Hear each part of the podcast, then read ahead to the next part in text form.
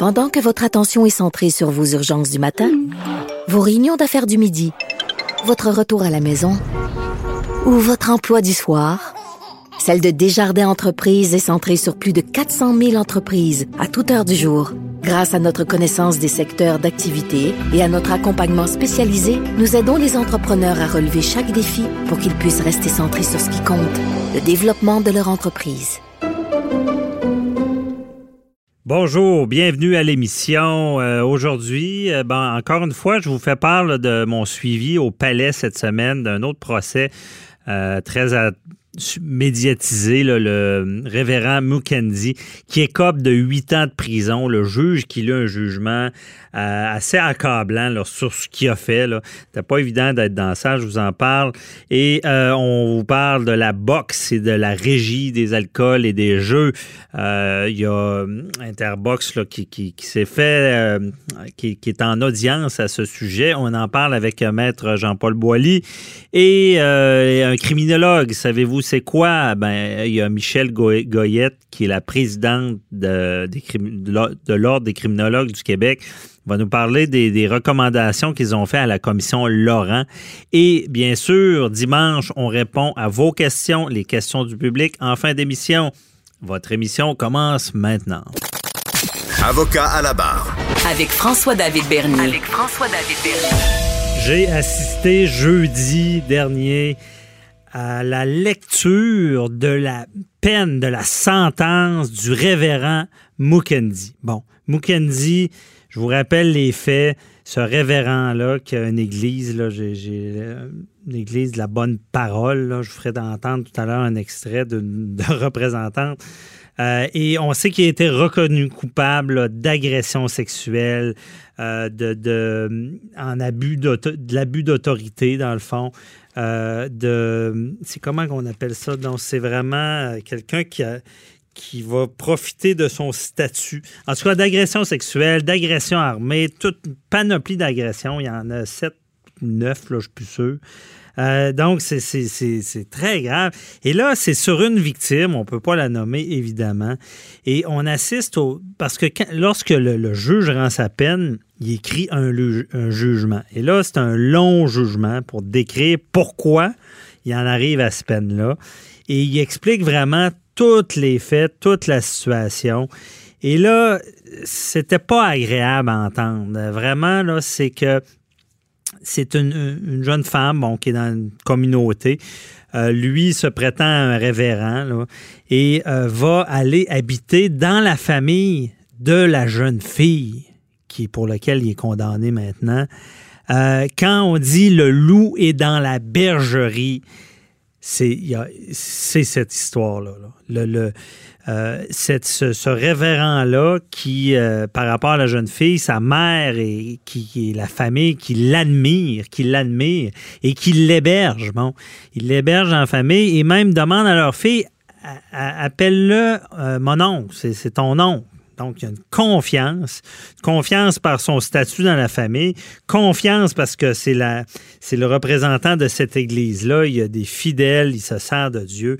Et là commencent les agressions. Et c'est pas des, j'enlève rien à une agression qui arrive à un moment donné, mais là, c'est quand je dis, quand, le juge dit la, la situation d'autorité, l'abus de pouvoir qui a été fait là-dedans, ça dure sur des années et ça commence quand la jeune fille environ là, 13 ans? Et lui, euh, par prétexte, se rend dans sa chambre, OK, pour faire des prières nocturnes. Et là commencent des attouchements. Euh, ça se fait fréquemment. Mais la jeune fille, elle veut pas parler parce que ses parents l'admirent. Euh, même le révérend lui, lui dit c'est de ta faute, c'est toi qui, qui- a provoqué ça. Donc, imaginez la victime qui se sent coupable. Et ça continue, ça continue jusqu'à temps qu'il y ait des agressions euh, et, mi- et mineures, là, à environ 14 ans. Là, euh, et il y a des relations complètes, lui faire croire que c'est des prières. Imaginez d'aller dans sa chambre pour, lui, pour guérir ses menstruations, pour pas qu'elle ait ma- mal au ventre. Euh, désolé les cœurs sensibles, lui demande de se coucher par terre. euh, et euh, lui, dit bon qu'il va enlever son mal de ventre, enlève ses culottes, sa jaquette et l'agresse. Euh, donc, elle elle veut pas dire ça à ses parents, ça perdure. Le père est pas d'accord. Par contre, lui s'en va, il est pas d'accord. Il sait pas qu'il y a des agressions, mais il est pas d'accord avec le statut que le révérend Mukendi a, dans la famille. Donc, le juge décrit ça et je vous dis, quand il décrit, il regarde, parce que c'est encore dans la grande salle à Québec, avec le mur vitré, où est-ce que l'accusé est. Euh, Mukendi qui, qui bronche pas bien gros.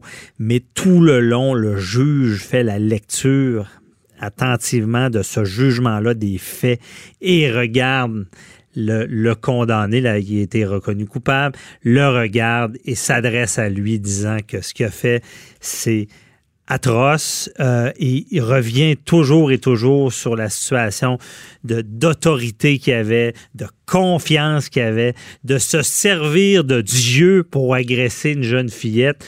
On le sait, ces gens-là, c'est des tueurs d'armes. Euh, je ne sais pas le- le- les séquelles que la jeune femme a de ça, mais euh, on veut pas ça quand on est jeune. Je veux dire, on, on- on est supposé de protéger. Et le loup est rentré dans la bergerie. Et au final, part de la peine et la peine tombe, on l'accuse, pas on l'accuse, on le condamne à huit ans de prison. Donc, huit ans de prison pour Mukendi. Euh, et honnêtement, avec ce qu'il a fait, c'est- mérité, c'est clair, le juge l'a bien dit. Euh, il faut, euh, faut, dénoncer aussi, il faut que ça soit une peine exemplaire parce que c'est pas des comportements à avoir. Et euh, par la suite, bon, au palais, j'ai fait encore mon travail d'écouter euh, ce qu'il avait à dire la couronne. Je vais vous le faire entendre. Et par la suite aussi, je vais vous faire entendre, c'est assez, euh, assez spécial, une représentante de, de l'Église en question, la bonne parole, je crois, qui semble pas trop avoir de problème avec ce qui s'est passé, disant qu'ils vont aller en appel. Je vous fais écouter en premier lieu la couronne. Rendre une sentence qui va, euh, dans ce que vous aviez demandé, pouvez-vous nous, mentionner un peu ce qu'on vient de, donner au, pasteur Paul Mukendi? En fait, le juge a donné une euh, sentence globale de 8 ans, tenant compte particulièrement de plusieurs facteurs aggravants, dont l'abus de confiance et l'abus d'autorité euh, dans lequel il se trouvait à l'égard de la victime. On se rappelle que monsieur était le pasteur de l'Église Parole de vie et que c'est dans ce contexte-là qu'il a abusé de la jeune victime dès son jeune âge jusqu'à l'âge adulte. C'est beaucoup ce qui a joué dans, dans la balance. Là. Effectivement, à plusieurs reprises, euh, le juge a euh, rappelé qu'il s'agissait de facteurs aggravants, que c'était la toile de fond qui a servi à la commission de ces délits-là euh, pour justifier euh, qu'on se retrouvait dans la troisième catégorie, donc c'est-à-dire des peines de longue durée et imposer une peine de 8 ans. Et une chose qui est quand même spéciale, c'est qu'il n'a pas voulu faire de différence entre les abus qui ont pu avoir lieu ou qui ont eu lieu lorsqu'elle était mineure et d'autres au moment où elle était majeure, parce que tout ça était trop euh, vicié, qu'il a mentionné. hein. Effectivement, c'était toujours la même trame de fond, l'exercice d'abus d'autorité, l'abus de pouvoir qui s'est manifesté alors qu'elle était toute jeune. Et une fois qu'elle s'est refusée, une fois qu'elle a manifesté son désaccord, à ce moment-là, la violence, l'intimidation a été nécessaire pour qu'il puisse commettre des infractions de nature sexuelle et des natures de voie de fait. Peut dire vraiment que la victime était sur son joug, là, parce que la, la religion prenait une grande place, c'est ça qu'on comprend? Absolument. Pendant toutes les années, euh, le pasteur était euh, un homme important et on se rappelle qu'il était présenté comme un homme de Dieu. Donc, elle devait se soumettre à l'homme de Dieu. Merci beaucoup. se servir de Dieu pour agresser une mineure, une fillette. Une fillette qui. qui moi, j'en reviens pas. Bon, c'est, je trouve- j'ai, j'ai- j'ai assisté à ça, j'ai trouvé ça dégueulasse d'entendre tous les détails de ce jugement-là. Euh, et bon, au moins, ça a pris des années. C'est ça qui est terrible là-dedans. Au moins, justice est faite. Il s'en va derrière les barreaux. Euh, sera, il sera fiché aussi comme euh, sur le registre des délinquants sexuels. Euh, et je vous ai pas tout dit. Après, par après, il y avait plus de pouvoir dessus. C'est pour ça que dans l'entrevue, on entend, on dit qu'on on a fait toute la même trame de fait. On n'a pas séparé quand elle était mineure, quand elle était jeune, puis même il y a certains âges que c'est automatiquement des, des agressions, et quand elle était adulte. Parce que rendu adulte, il n'y avait pas plus de consentement parce que il, sentait qu'il n'y avait plus ce pouvoir-là sur elle et Imaginez, à la place, il a menacé, il a sorti un couteau, il l'a menacé de mort pour avoir des rapports sexuels. Donc, pas de pitié pour ce, genre de personnes-là. Heureusement, la justice est là. Et bon, je, vais, vous choquer ce matin, là, et écoutez la partie de, la représentante de l'Église en question. Honnêtement, là, je sais pas. Dites-moi ce que vous en pensez. Euh, je trouve qu'on fait comme s'il n'y avait là quand c'est très grave. Nous avons tous entendu, bien sûr, le prononcé de la sentence. Bien entendu, nous accusons, nous, prenons acte de ce qui s'est dit par le juge et nous respectons tout à fait le processus judiciaire. Il faut comprendre également que nous sommes en appel. Alors, euh, bien entendu, le processus d'appel est déjà enclenché et nous en remettrons bien sûr à la justice pour laquelle nous faisons pleinement confiance que justice sera rendue. Et par ailleurs, les activités du Centre évangélique vie se poursuivent comme d'habitude.